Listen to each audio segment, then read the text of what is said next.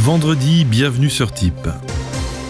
Une journée de pluie forte au plan national sera attendue avec des rafales de vent pouvant aller jusqu'à 80 km/h dans le sud-est. Cependant, la Bretagne ainsi qu'une partie de la Normandie et des pays de la Loire seront sous le charme du soleil. Pour l'après-midi, la généralisation des pluies fortes se fera sur l'intégralité du pays avec de l'orage sur le secteur de Montélimar, mais cependant toujours des températures douces pour la normale de saison.